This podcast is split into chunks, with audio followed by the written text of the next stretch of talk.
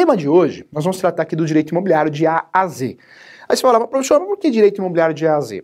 Porque nós vamos tratar, de uma forma geral, didática e objetiva, os principais pontos do direito imobiliário. O direito imobiliário ele é tratado dentro de direito civil.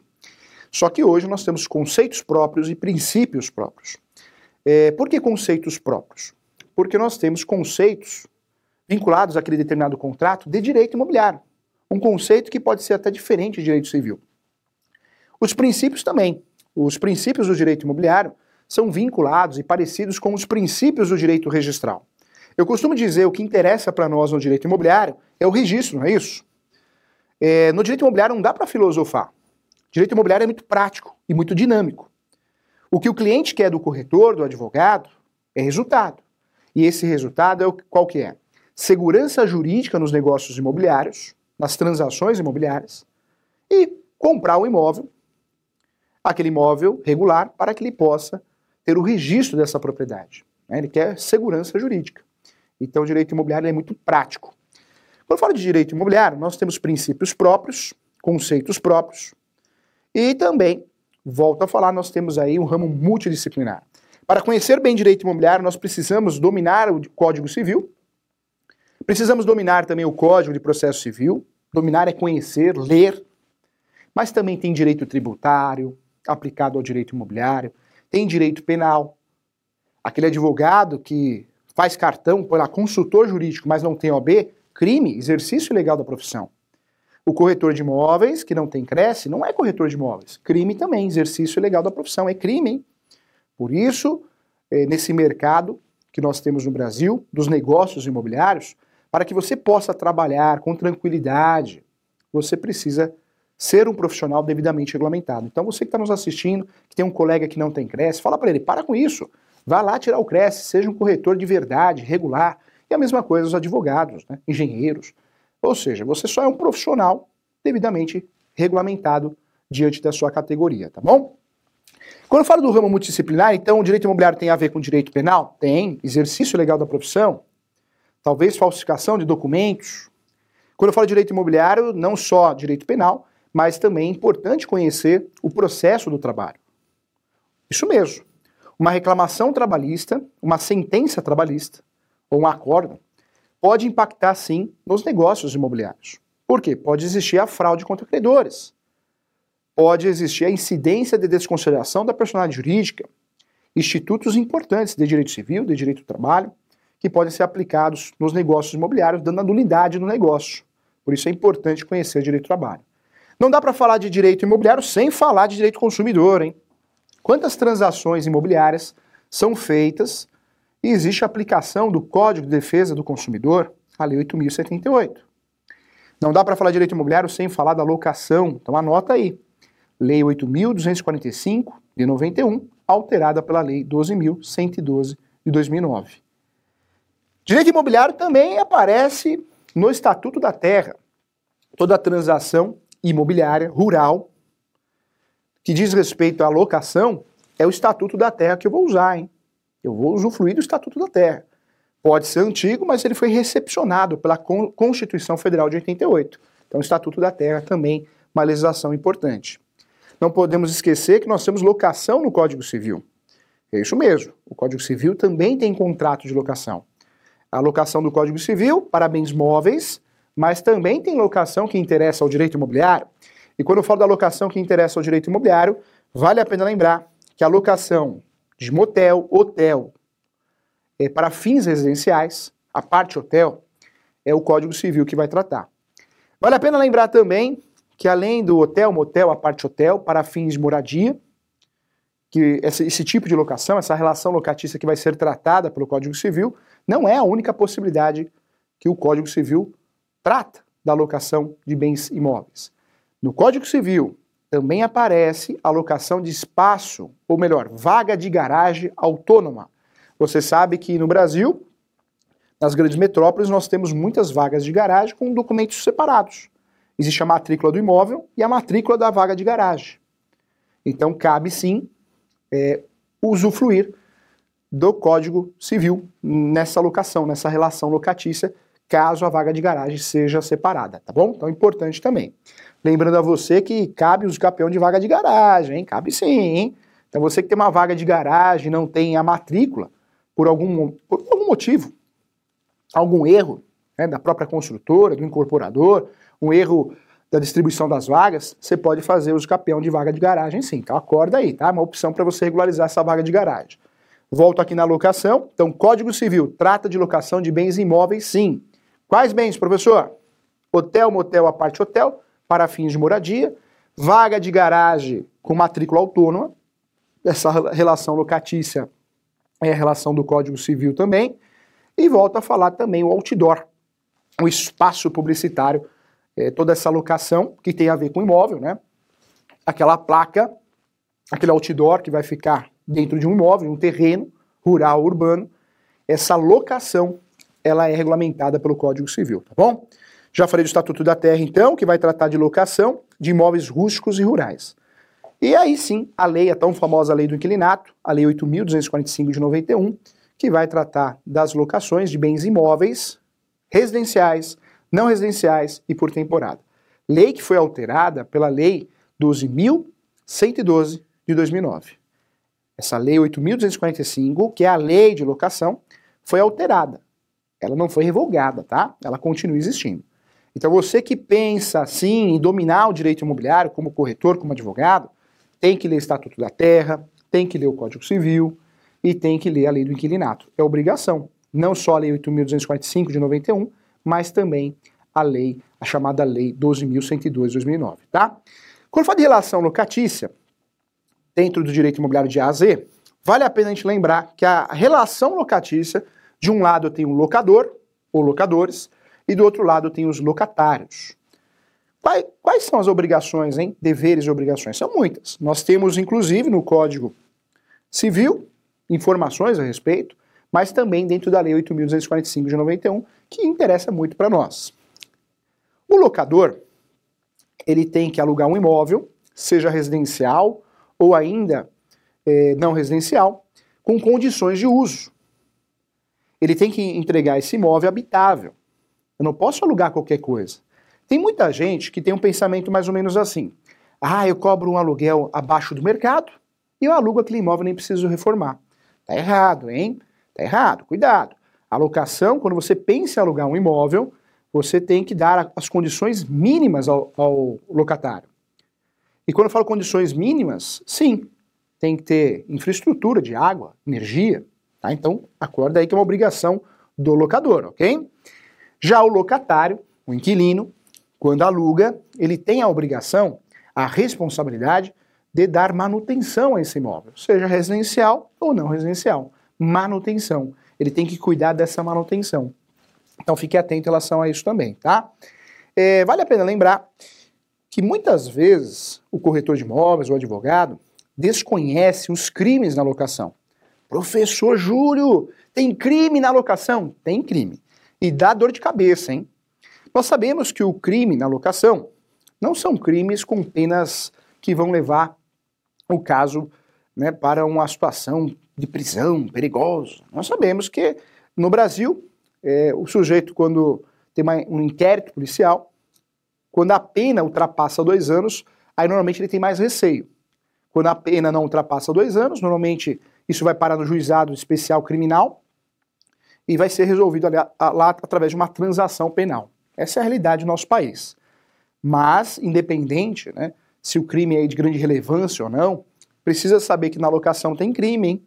Muitas vezes o locador aluga o imóvel cometendo crime e foi induzido pelo próprio advogado, pelo próprio corretor de imóveis, porque o advogado e o corretor de imóveis não têm conhecimento. Então, cuidado, nós temos os crimes na locação. Dentro dos crimes na locação, quando você cobra aluguel antecipado, é isso mesmo. Você, locador, vira para o, para o inquilino e fala: olha, eu quero dois meses antecipado, eu quero um mês antecipado. Cuidado, é crime isso. Nós temos exceções, exceção para tudo. Qual que é a exceção, professor Júlio? A exceção, sabe qual que é? alocação por temporada. Na alocação por temporada, aí sim, você pode cobrar é, de forma antecipada o aluguel, mas é uma exceção, locação por temporada. Em regra geral, na locação, você não pode cobrar aluguel antecipado. E se fizer isso, é crime. É crime, hein? E aí, professor, qual dor de cabeça o locador pode ter? Você não pode dar espaço para dor de cabeça, é isso. É, pode o locador, caso o inquilino, o locatário, faça uma denúncia, vou usar um termo mais didático, denúncia, vou chamar de denúncia, caso ele vá até a delegacia né, e faça essa reclamação, é, pode sim o locador, e provavelmente vai acontecer, ele vai prestar esclarecimentos na delegacia. Para muita gente que é da área, que está acostumada a ir na delegacia, não vai assustar, não vai, não vai ficar receoso. Mas agora você imagina o seu cliente, você corretor de imóveis, você é advogado, você imagina o seu cliente que tem uma certa idade, que tem receio de sujar o seu nome. Não, meu nome é, é a melhor coisa que eu tenho. Ele ir numa delegacia por um erro seu. E quando eu falo erro seu, porque você fez um contrato de locação, talvez um copia e cola no Google, talvez comprado na papelaria, você fez de qualquer jeito. Estou falando recado para os corretores, advogados. Hein? Você, queira ou não queira, fez algo errado, né? orientou o seu cliente de forma incorreta. Ele vai na delegacia, talvez ele vai passar, talvez não, ele vai passar nervoso, né? vai acabar com o dia dele, é, e você perdeu o seu cliente. E não é só perder o cliente, né? O problema é que ele vai sair falando mal de você. Então, cuidado, tá? nós temos os crimes da locação. Dentro desses crimes na locação, não só cobrar antecipado, mas outra situação que aparece aí para nós e acontece muito, a cobrança de luvas. Né? No Brasil, como que funciona luvas? Então vamos lá. Primeiro ponto, luvas. Cobrar luva é crime? Sim, é crime. Existe uma exceção. O que é luva para a gente entender, para a gente conseguir bater um papo legal e didático? nós temos o ponto comercial. Cuidado, tá? Ponto comercial é uma coisa, luva é outra. Quando você vê um comércio, um lava-rápido, um estacionamento, um posto de gasolina, um restaurante, com uma placa assim, passa-se o ponto. Isso quer dizer que esse inquilino que está lá dentro desse comércio, ele está vendendo o comércio. Mas quer dizer também que o imóvel não é dele. Ele está passando o ponto. Sabe o que ele quer fazer? Ele quer vender o ponto comercial, mas ele não é proprietário do imóvel. Então, na verdade, quando você procura esse sujeito, ele vai te explicar como que funciona o restaurante, o lavar rápido, qual que é o movimento, é, qual que é o gasto, qual que é a despesa, qual que é o lucro, não é isso? Vai te ensinar o negócio. Se você tiver interesse, você vai fechar o negócio.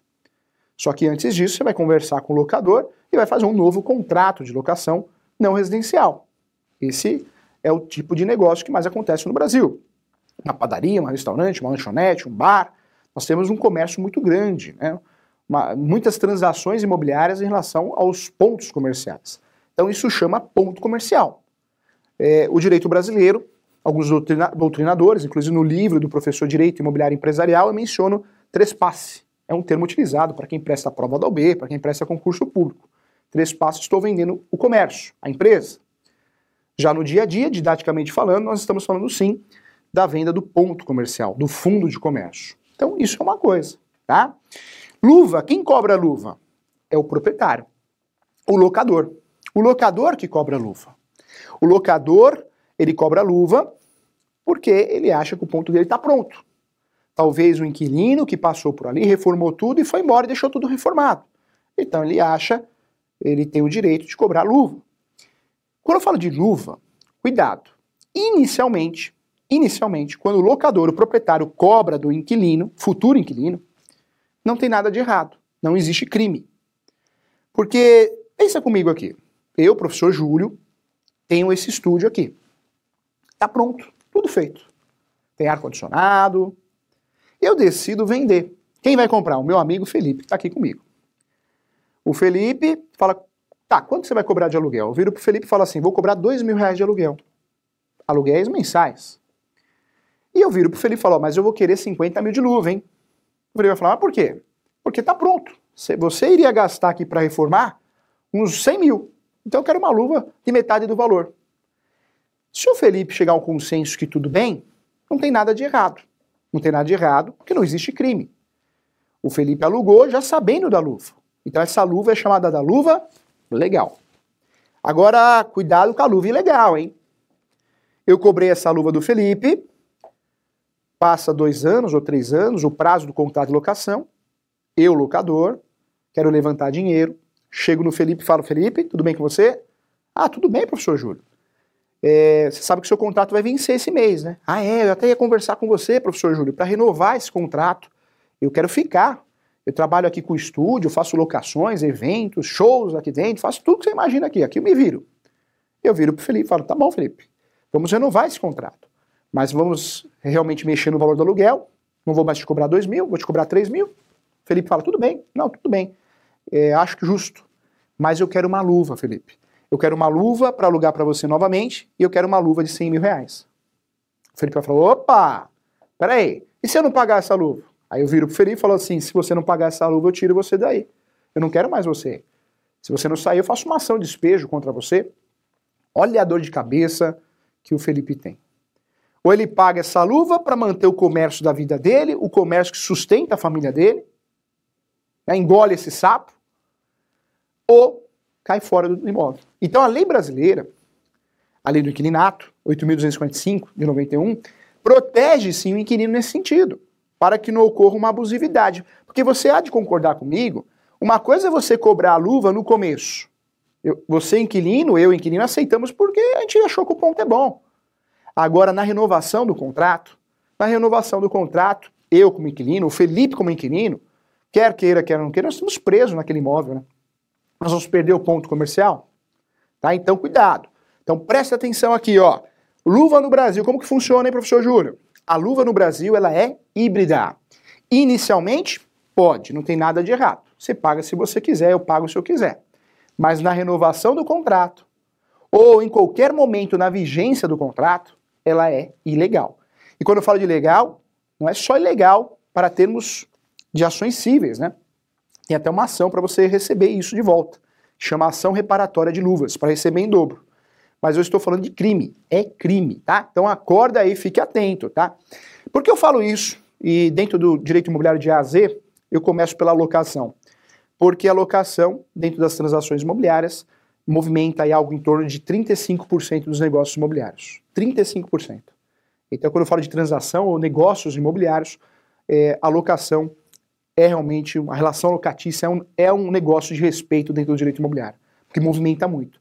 Nós temos locações comerciais, residenciais por temporadas. Hoje nós temos locações é, através de holds, que virou moda. Nós vamos ter um tema também para tratar desse assunto. Ou seja, né, é um assunto relevante e importante. Então, cuidado você corretor, cuidado você advogado que está nos assistindo, cuidado você locador, não vai cometer crime né, sem saber. Tá? E tem uma regrinha. Ah, professor Júlio, mas eu não cometi crime porque eu não sabia. Não. Você sabe que o direito penal tem um entendimento sobre isso, né? E tem um entendimento jurisprudencial e doutrinário. É, não dá para você falar que, não, que desconhece a lei. Essa não é uma justificativa. Porque todo mundo tem que conhecer a lei, principalmente você que trabalha na área, ok? Então, importante também. Então, tem os crimes na locação, tá? E cobrar luva é, da forma errada, você está cometendo o crime. E eu volto a falar: o locador, o empresário, o investidor, o proprietário, os sócios de uma hold, já pensou? Todo mundo lá na delegacia prestando esclarecimento? Olha a dor de cabeça, tá? Então, cuidado, hein? Então é importante. Mesmo porque, porque, mesmo porque esse processo vai dar o devido andamento, hein? Porque se tem um crime, tem a tipificação, não vai ser arquivado. A delegacia vai dar andamento, vai mandar para o MP e o processo vai rolar. Mesmo que depois você faça uma transação penal, você, locador, ou seu cliente, queira ou não queira, ele já passou o vexame de ir na delegacia, prestar esclarecimentos, ir numa audiência criminal. Né? Muitas vezes aparece no sistema lá do TJ. Já pensou? E a vergonha para esse sujeito? Então, fique atento em relação a isso, tá bom? É, dentro da relação locatícia, nós temos sim as ações locatícias. Né? Entre as ações locatícias, nós temos quatro ações previstas na lei e duas ações chamadas de ações doutrinárias e jurisprudenciais. Então, muita atenção aqui. Hein? A primeira ação locatícia que é prevista em lei, dentro da Lei 8.245 de 91, sim, é a ação de despejo. Quando eu falo da ação de despejo, nós temos o despejo por falta de pagamento, é a primeira tese mais utilizada no Brasil, mas nós temos outras ações de despejo. É, nós temos no total em mais de 30, pelo menos 30 teses, tá? Despejo por falta de pagamento, acumulado com cobrança, pode ser. Tem o despejo por descumprimento contratual, então você combinou de não ter animais dentro da casa, tá lá no contrato. Aí vai o locador e descobre que tem animal, pode fazer o despejo. O despejo por denúncia vazia, denúncia vazia, por quê? Porque o locador e locatário pactuaram um contrato de no mínimo 30 meses.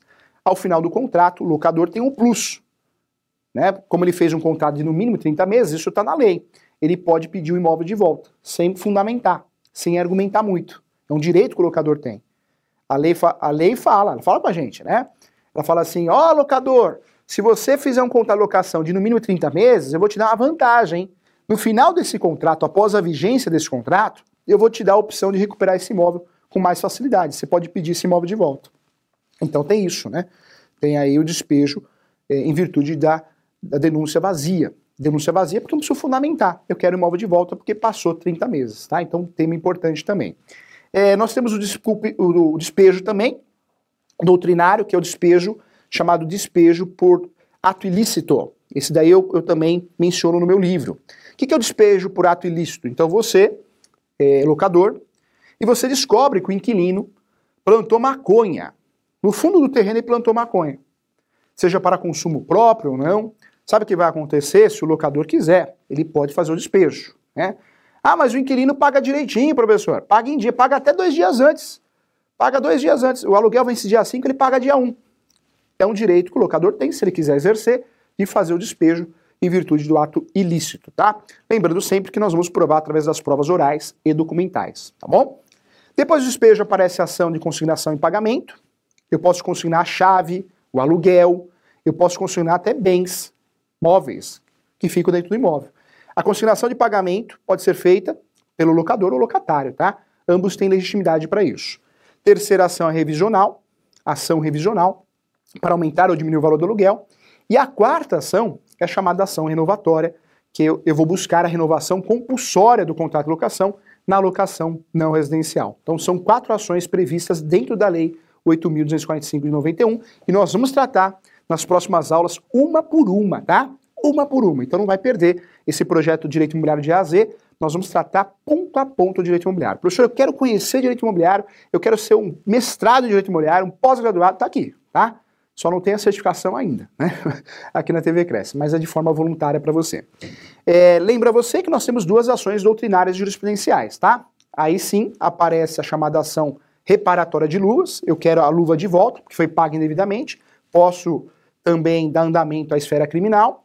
E a sexta e última ação é a indenização de fundo de comércio. Sabe o que eu vou fazer? Você está tirando o meu comércio, você é locador, pediu de volta, eu estou 10 anos lá no ponto comercial, eu posso pedir uma indenização contra você, ação de indenização de fundo de comércio. Tem várias teses de defesa, nós vamos tratar ação por ação aqui também.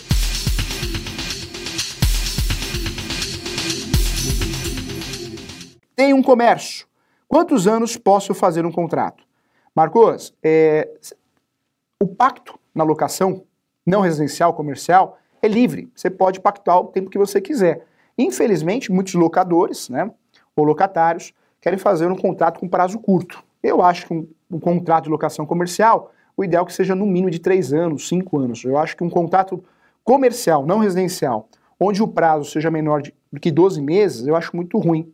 É ruim para todo mundo, tá? Lembrando que a grande vantagem para o locador, que é acima de 30 meses, ele consegue sim é, a proteção do, da denúncia vazia, ou seja, se ele quiser o imóvel de volta, ele consegue, mas tem que ser no mínimo 30 meses, tá bom? Mas quando eu faço um contrato mais de 5 anos, eu já gero direitos, como indenização de fundo de comércio, que cada caso é um caso, precisa de uma análise, tá bom, Marco? Mas legal, bacana a sua pergunta. E o Marco aparece na pergunta 2 aqui também. E esse contrato é necessário autenticar? Não, tá, Marco? O contrato de locação não existe a necessidade, pelo menos não é obrigatório autenticar. Autenticar ou reconhecer firma, um termo muito utilizado também. Lembrando que o contrato autenticado é bom, é bom autenticar. É, a orientação é autenticar, mas não existe a obrigatoriedade, não é obrigado na locação. infelizmente, a locação não, não existe uma obrigatoriedade em relação ao contrato escrito, que eu acho um absurdo. A lei fala que pode ser, pode ser de boca, mas é um absurdo, né? Locação é um, uma das situações mais complexas que nós temos no direito imobiliário. Como que você vai fazer é, de boca, né? De forma informal? Tem que ser escrito, tá bom? Legal, Marco, um abraço para você, sucesso nos negócios, tá? É, Humberto Correia, olha que interessante. Uma mensagem de WhatsApp com autorização de venda é válida, legal? Ela também serve como media, é, mediação? Humberto, vamos lá. A mensagem do WhatsApp ela pode ser utilizada como prova, sim. Não só a mensagem do WhatsApp, mas também do Instagram, se não me engano é direct. é, do Facebook, o Messenger, tá? e qualquer outro meio de outra, outra mídia. Você pode utilizar como meio de prova. O ideal é que você faça uma ata notarial para que você consiga dar mais força probatória àquele documento. O que é ata notarial? Você vai no cartório, tabelião de notas, você vai pagar por esse serviço, mas o escrevente ele vai ler e vai dar fé pública, né? Ele vai, ele vai conseguir organizar esse documento solto dentro de uma ata notarial. Ata notarial é uma prova reconhecida pelo novo CPC, tá bom? Então, interessante isso que você falou. Faz prova para uma ação de cobrança de honorários, é, no caso da corretagem. Faz prova também para uma ação monitória, faz prova assim. Então, interessante. E serve também para uma mediação, claro, tá bom? Um abraço para você. Vamos lá, Geraldo, olha que legal. Podemos cobrar comissão sobre a luva? É legal? Ó, o Geraldo já pensando além, é fraco não, hein, Geraldo? Geraldo, não tem, pelo menos hoje, não tem nenhum impedimento da cobrança de comissão em relação a luvas. Então, se isso for pactuado com o seu cliente, no caso o locador, não vejo nenhuma ilegalidade, tá? Porque não tem fundamento. Então, pode ser. Ó, o Geraldo já pensando lei, Geraldo é bom de negócio, hein? As luvas somente podem ser cobradas pelo locador. Sim, é isso mesmo, a luva é cobrada pelo locador. Nunca pelo antigo locatário? Não. Sabe por quê? Locador cobra luva. Entendeu? Locatário ele cobra o quê? Ele não cobra luva, ele não é proprietário, ele cobra o comércio, ponto comercial, fundo de comércio. Eu sou locatário, eu quero vender o ponto, eu vou vender o ponto comercial. Já o locador ele cobra luva. Legal, é isso mesmo. Tá bom, Alexandre? É inconstitucional colocar cláusula no contrato de locação, obrigando o fiador a renunciar a alguns direitos naturais? Débora, você está toda jurídica, hein? Né? Toda jurídica. É, legal. Quando eu falo da, dessas cláusulas abusivas, na própria lei do inquilinato, a lei 8.245 de 91, é, nós temos no artigo 50, salvo engano, é, qualquer cláusula abusiva é considerada nula de pleno direito. Então, quando você faz um contrato de locação existe uma cláusula abusiva ao locador, ao inquilino, né, ao locatário, ou ainda para jogar a lei no lixo, né, a lei 8.255, para desrespeitar a lei, as regras da lei, essa cláusula ela é considerada nula, tá? Então não vamos falar em inconstitucional. Termo inconstitucional acho que não caberia muito aqui, mas era nula, tá? Então, importante, qualquer cláusula abusiva dentro do contrato de locação, ela é nula. É, então, importante isso. Contrato de locação obrigando o fiador a renunciar a alguns direitos naturais é, cuidado, né? O fiador é uma, uma das garantias. É, tem muitas cláusulas para atrapalhar o fiador. Você quer ver uma cláusula que atrapalha o fiador, a vida do fiador? É, o Felipe é meu fiador e eu coloco lá é, uma cláusula dizendo que o Felipe, caso tenha algum processo, ele vai responder comigo. Olha que legal, olha que amigão do Felipe que eu sou. Ele já é meu fiador, né? E hoje em dia ninguém quer ser fiador de ninguém. Aí para ajudar, eu ainda falo, ó oh, Felipe, você assina esse contrato aqui, porque se eu for processado, você vai responder comigo, solidariamente. Tem várias cláusulas assim, né? É, professor, essa cláusula é considerada abusiva? Segundo a jurisprudência hoje, não, não é considerada abusiva. O Felipe assinou porque quis, porque ele é muito meu amigo. Né? Que horror. Cuidado, fiador, pelo amor de Deus. Corretor, advogado, não estraga a vida do fiador, ele não merece isso. É uma pessoa tão do bem, né? Porque a pessoa, para ser fiadora hoje, ela tem que gostar muito de você, viu? É uma pessoa que você, você tem que tratar como um pai, como um irmão, porque ninguém quer ser fiador de ninguém, hein? Vamos lá, olha só. Pergunta 7, a Daniela. Um abraço para você, Daniela. Se inscreve no canal do professor também, hein? O locatário pode fazer a venda do ponto comercial? Pode, pode sim. Isso não é proibido. Isso chama a venda do ponto comercial, do fundo de comércio ou trespasse. Então, tudo bem, pode fazer na boa. O mal que alguns locadores, né, é, proíbem isso. Tem uma cláusula de proibição. E se tiver, essa cláusula é válida, não é considerada abusiva. Olha só, hein? Vamos lá, pergunta 8, tá bombando. É a primeira questão direito do ano ao vivo, hein? É, mês que vem eu tô aqui. Primeira semana do mês é ao vivo, compromisso nota. Anota na sua agenda aí, faz esse favor, vai lá na sua agenda, escreve lá. Questão direito, quarta-feira, primeira quarta-feira do mês é ao vivo. A gente conversa aqui e não vai perder os programas gravados também, tá bom?